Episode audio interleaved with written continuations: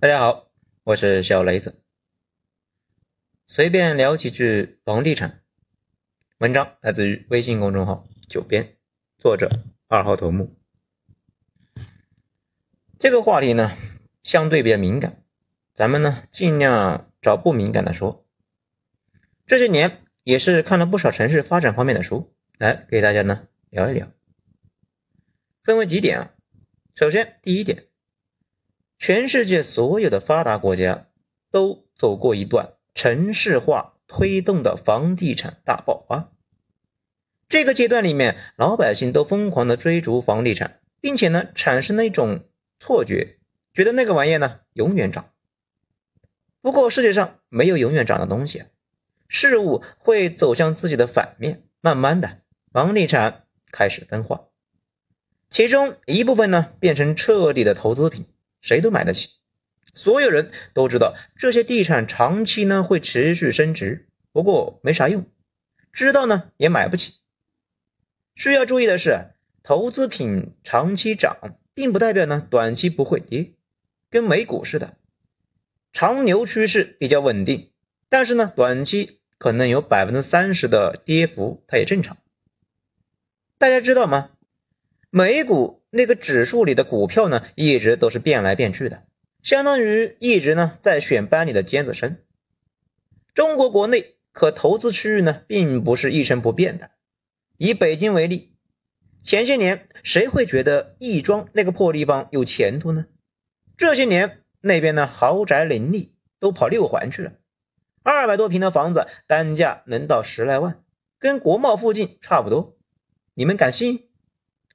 通州前些年呢暴走了一波，这几年啊就是个大坑。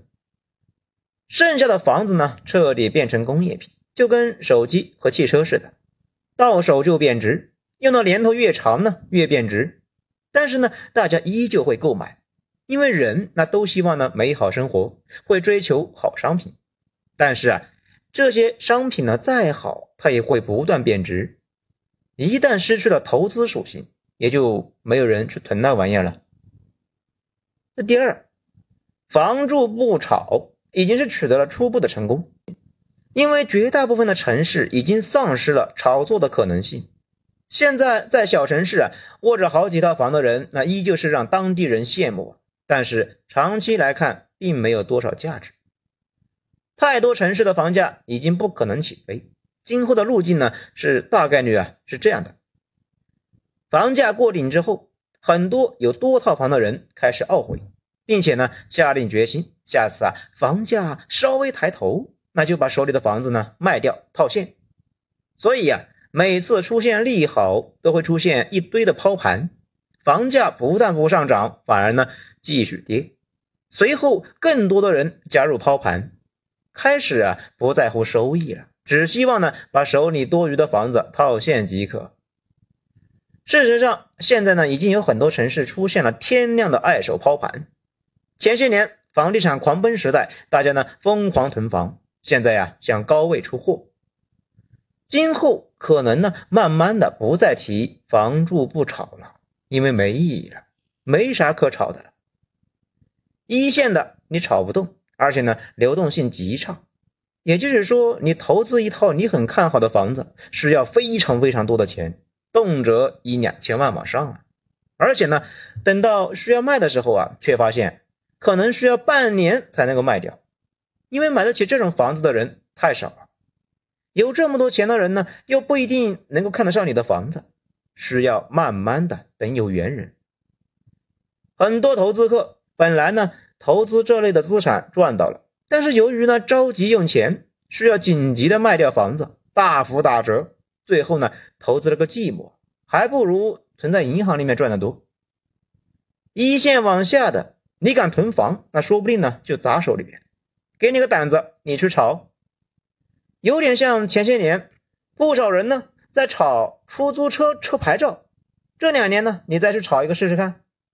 其实啊，炒房者更类似于趋势交易者，一旦趋势没了，他们呢也不玩了。而且房价这东西，从其他国家的经验来看，跟股价没啥差别。涨的时候啊，远远的会超过自己应该的价格；跌的时候呢，也会远远的跌穿底价，需要很多年才能够修复。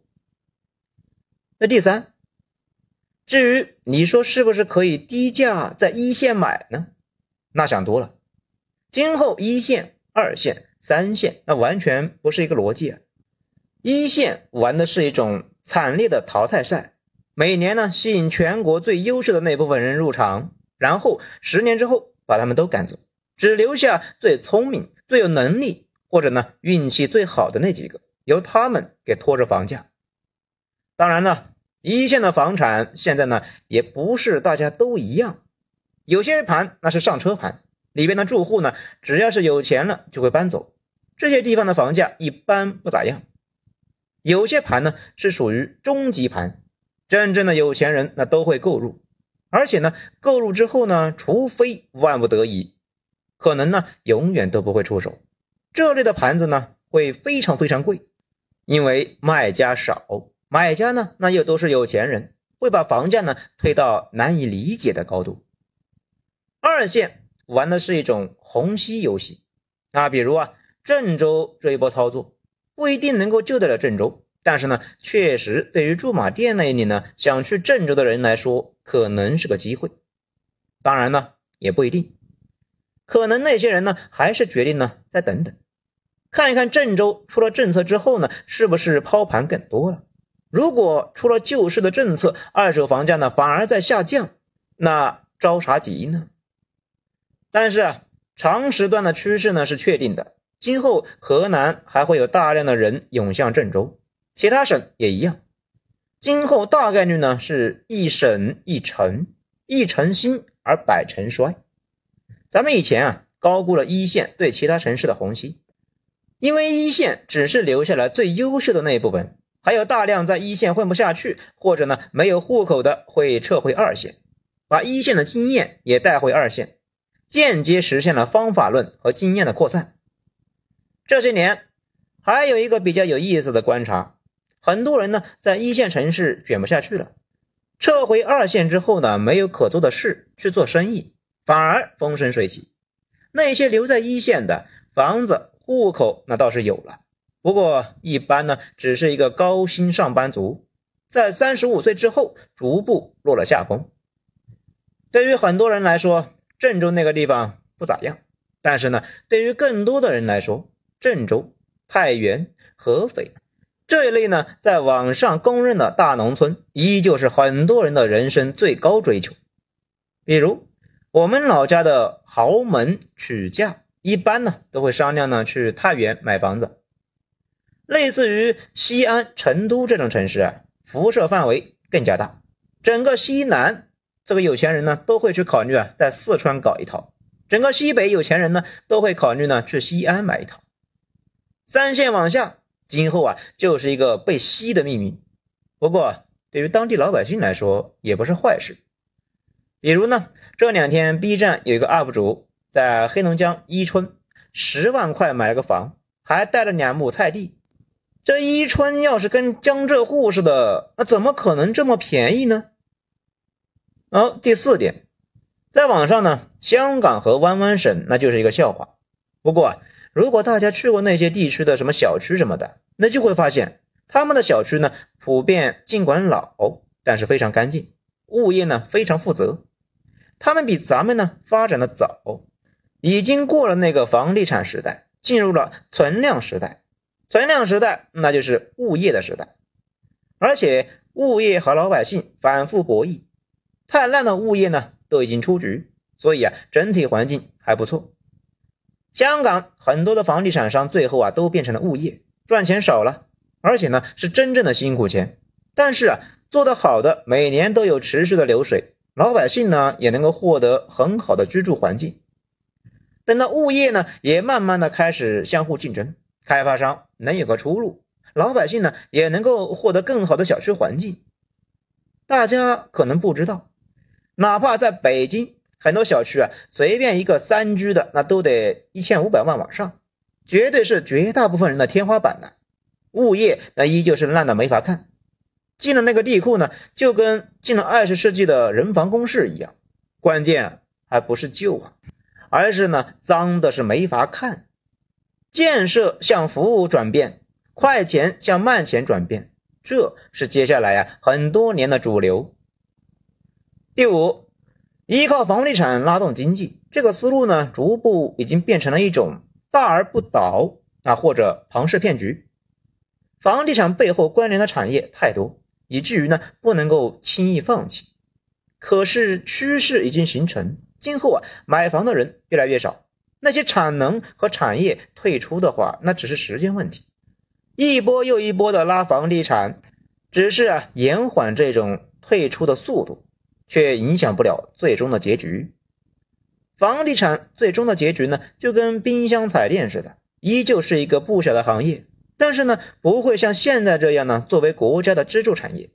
而且慢慢的，这类夕阳产业里边呢，谁也赚不到啥钱。不过好处是，消费者可以低价买到一个还凑合的产品。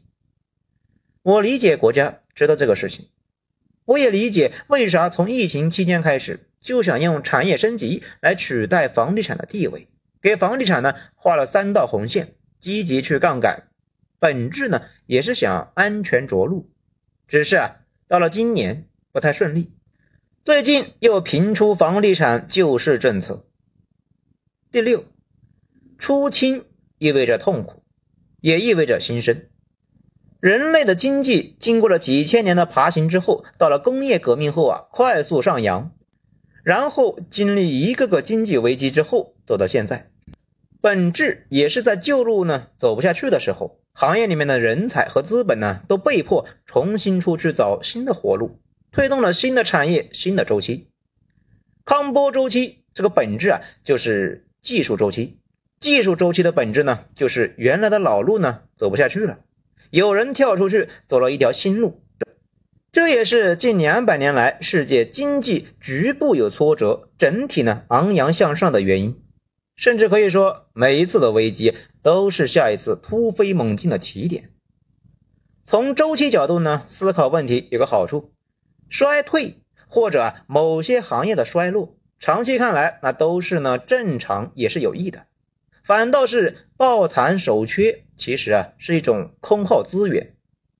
作为反例，日本的大量的僵尸企业呢，在已经死了的路上，拿着银行的低息贷款死磕到底。